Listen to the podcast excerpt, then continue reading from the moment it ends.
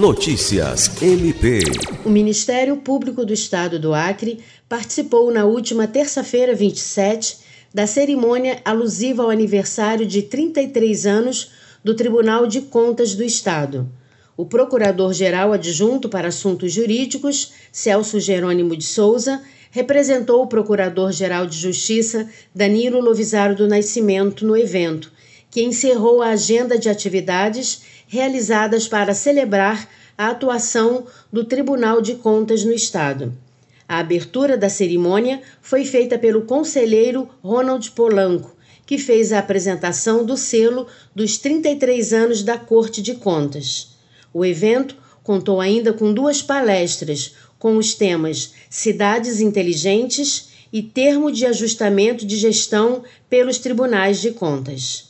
Lucimar Gomes, para a Agência de Notícias do Ministério Público do Estado do Acre.